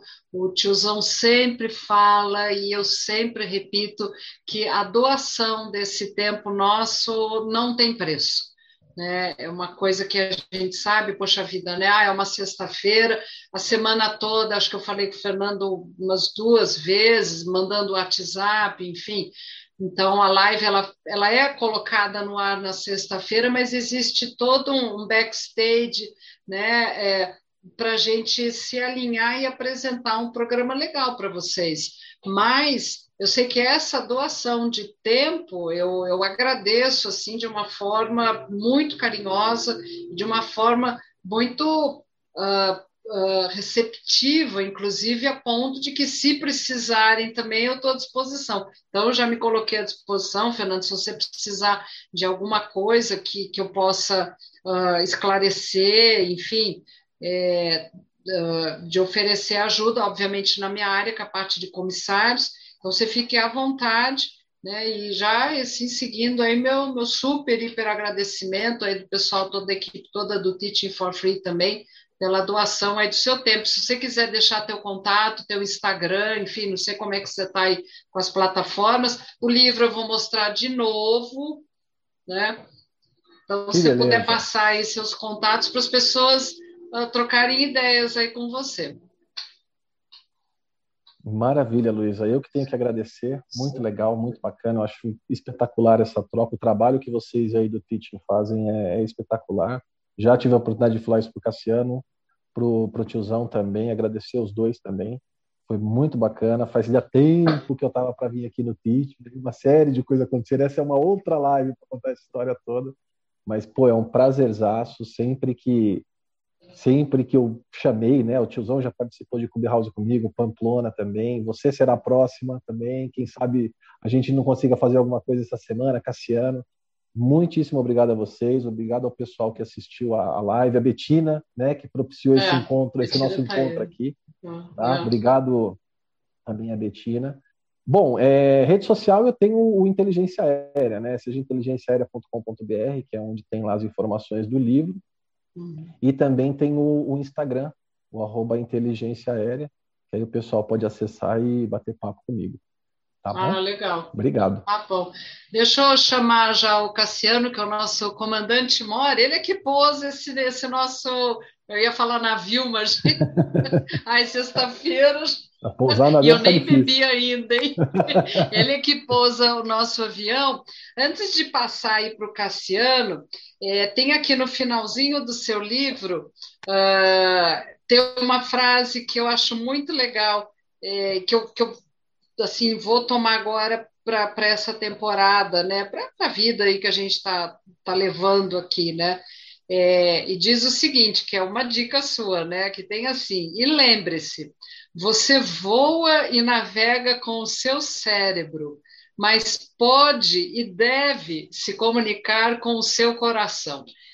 Então, gente, fica aí essa, essa frase, eu falo, eu fico até arrepiada, porque quando fala de coração, para mim é emoção, e eu trabalho, as pessoas me conhecem, eu trabalho muito com, com o lado emotivo, o lado que toca a, as pessoas com uma, um pouquinho mais de sensibilidade do que a gente tem hoje em dia, né?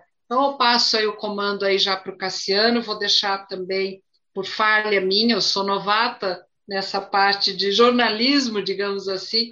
Vou passar meu Instagram, que eu não tinha passado, algumas pessoas já têm, é o Malu Underline uh, Laje, que é o meu sobrenome, e o meu e-mail é consultorialage, tudo junto, arroba gmail.com.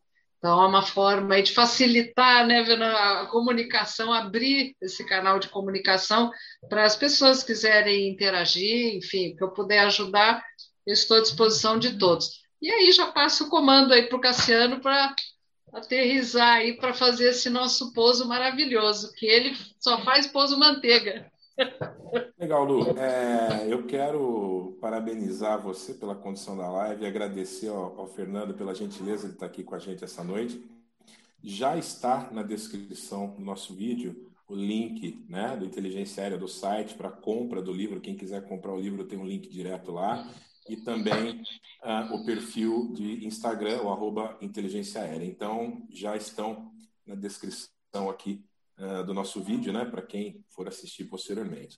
Uh, eu quero aqui também fazer um agradecimento, pessoal. Eu também tenho o livro. O Fernando fez a gentileza de me mandar esse livro uh, ano passado. Ele me disse que, aliás, ele disse na live que o livro saiu em novembro e o meu tá autografado de outubro. Então eu acho que ele mandou antes de sair, tá? Eu quero agradecer o carinho, a tá gentileza. Tá eu li, Moral.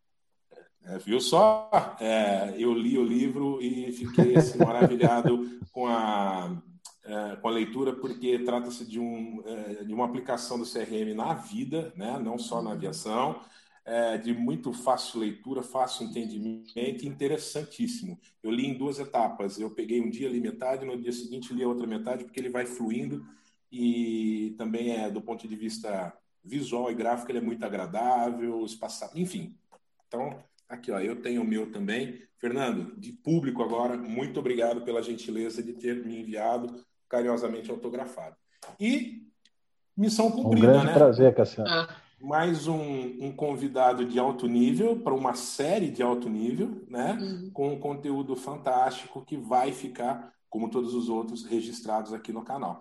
Então, eu só uhum. tenho a, a parabenizar vocês e agradecer por essa, por essa noite aqui juntos. Então, basicamente é. é. isso. Lá no comecinho, a Luísa já pediu, a gente reforça, né? Likezinho no vídeo, que o vídeo é muito bacana, inscrever no canal, ativar sininho, é, compartilhar o link dessa live com amigos, comissários, pilotos ou com pessoas com que, que você é, é, é goste, né? Porque o conteúdo é muito mais amplo do que apenas o CRM da aviação.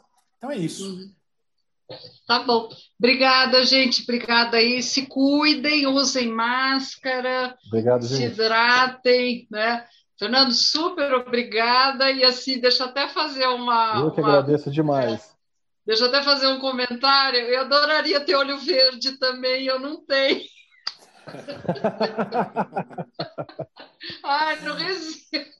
Meu sonho é ter olho verde. Nós, meros mortais, temos que comprar. Agora eu vou ficar ah, é vermelho. É verdade. Fazer o quê? Obrigada, Fernando. Obrigada mesmo. Muito obrigada. Obrigado, gente. Foi muito legal. Maravilha. Obrigado. Pessoal, muito obrigado a todos que ficaram conosco, o pessoal que participou no chat aqui, né? E até a próxima, se Deus quiser. Valeu. Uma boa noite. Obrigada, Betina.